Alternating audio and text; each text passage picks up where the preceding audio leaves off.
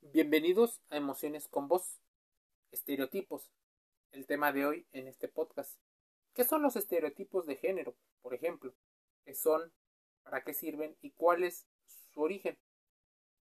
El origen de los estereotipos tiene una sinfín de vertientes, entre ellas las interacciones familiares, el contexto social, los medios de comunicación son los principales aportadores de la forma en la que percibimos las ideas y la información. ¿Qué son los estereotipos de género? Te preguntarás.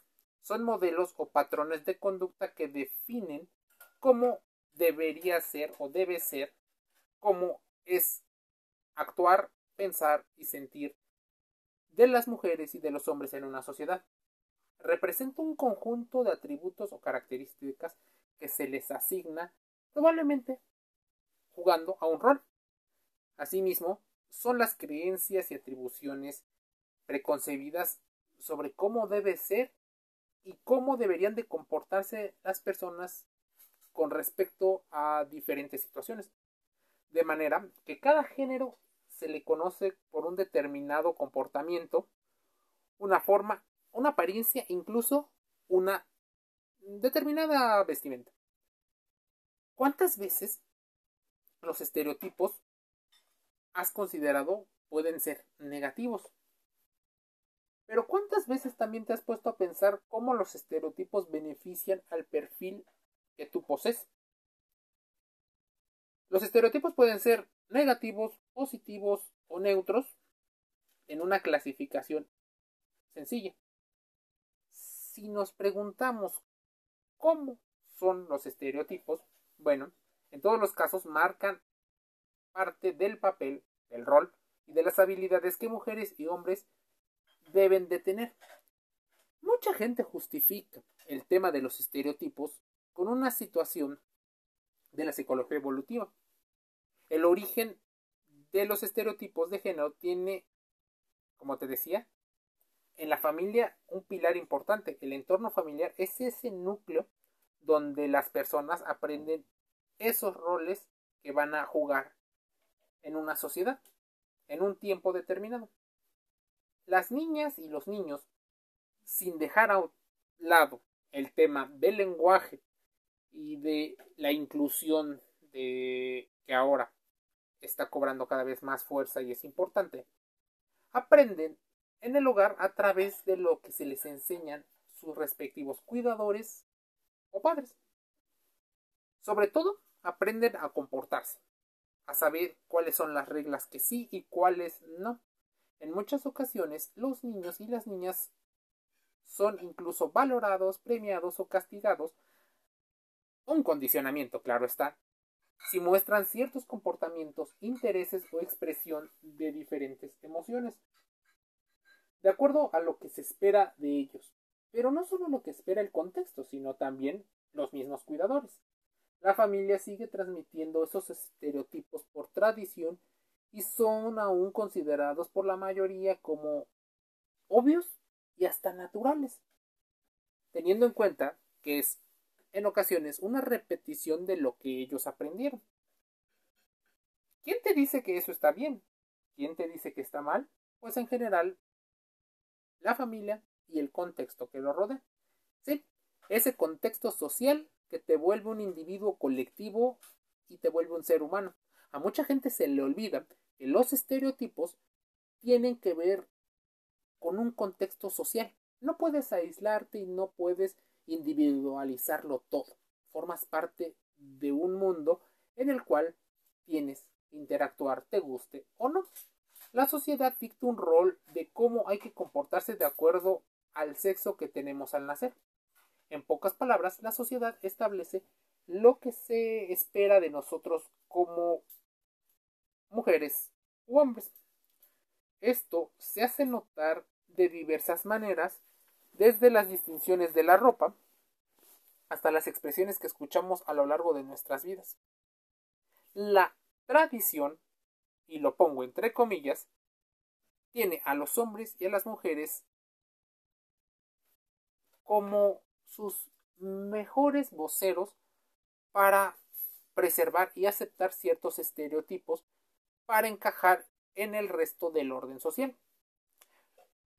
Esto son dos de los tres. El tercer pilar son los medios de comunicación. Los medios de comunicación, como tú sabes, son organizaciones comerciales. Los medios, tanto los tradicionales como ahora los alternativos, que realmente ahora son los digitales, juegan un papel muy importante en la creación de esa imagen. Pueden jugar incluso en la autoestima, pueden influir en la forma en la que vemos a los demás.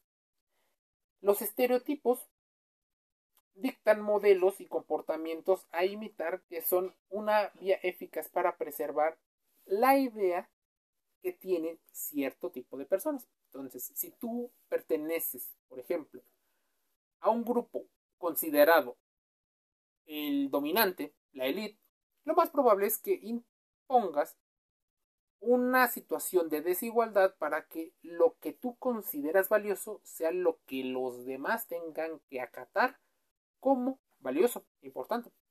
Los mensajes que emiten los diarios, los medios de comunicación, están desde los más sutiles hasta los más directos. La publicidad influye muchísimo en ello. Simplifican la realidad y encasillan a las personas en etiquetas sin permitir que se descubra un modelo que la sociedad podría tener, en la cual se organice de una forma diferente. ¿Cuándo los prejuicios realmente son peligrosos? Los prejuicios suelen ser por lo general negativos, porque utilizando el mismo camino que los sesgos cognitivos, son búsqueda de respuestas cortas a fenómenos complejos. Los prejuicios y los estereotipos pueden influenciar notablemente en cómo nos comportamos con alguna persona. Pueden volverse peligrosos si están, por ejemplo, ampliamente difundidos. Por ejemplo, a través de los medios como los periódicos, la radio, la televisión y las redes sociales, existen estereotipos del color. Un color, aparentemente, le corresponde a un género con el que naciste.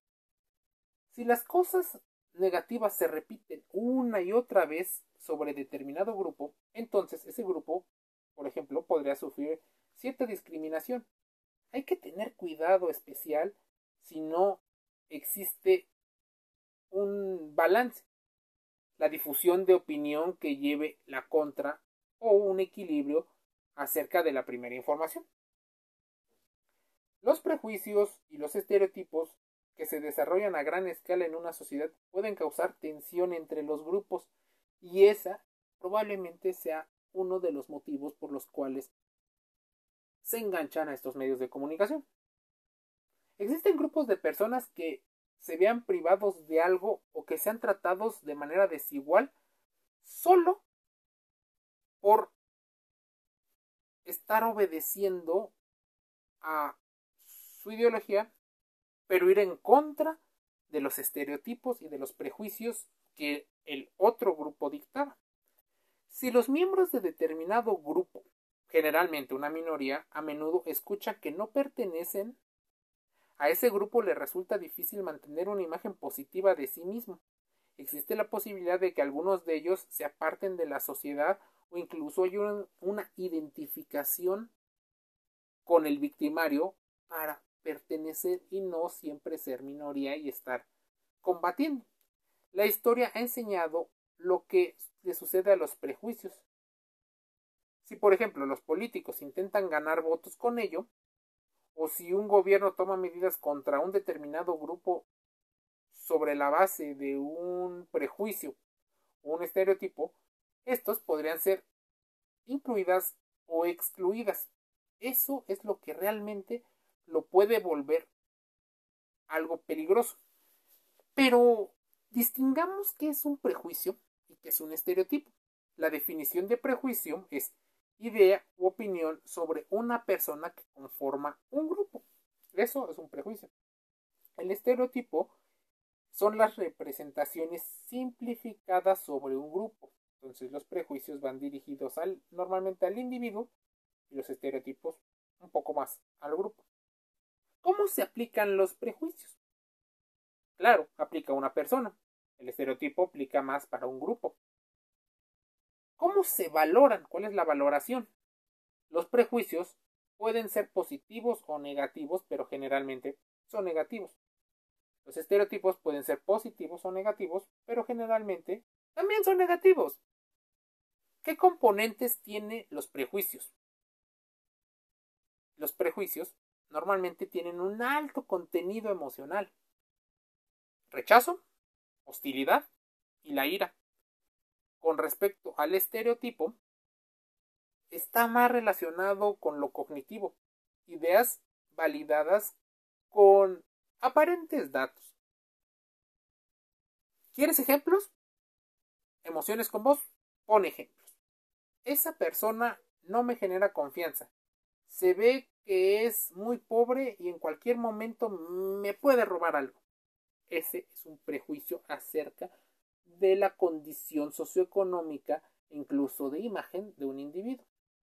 El ejemplo del estereotipo es el siguiente. Las personas pobres son todas delincuentes. Así, los prejuicios pueden ser prejuicios sociales, prejuicios lingüísticos, prejuicios de género, prejuicios religiosos, basados en la orientación sexual, basados en la edad. Así seguía nuestra vida. ¿Qué es un estereotipo? Como te decía, es una simplificación de características hacia un grupo determinado, lo cual lo vuelve en una minoría. ¿Cómo es un estereotipo lingüístico? Son las generalizaciones que se hacen sobre un grupo basado en sus rasgos, casi siempre asociados a un rasgo no lingüístico. Esto significa, vinculas actitudes y comportamientos o una variación de la lengua que habla. El ejemplo está en las asociaciones que se hacen entre el idioma, por ejemplo, el alemán, y el carácter seco o poco afectivo de las personas que viven ahí o que lo hablan.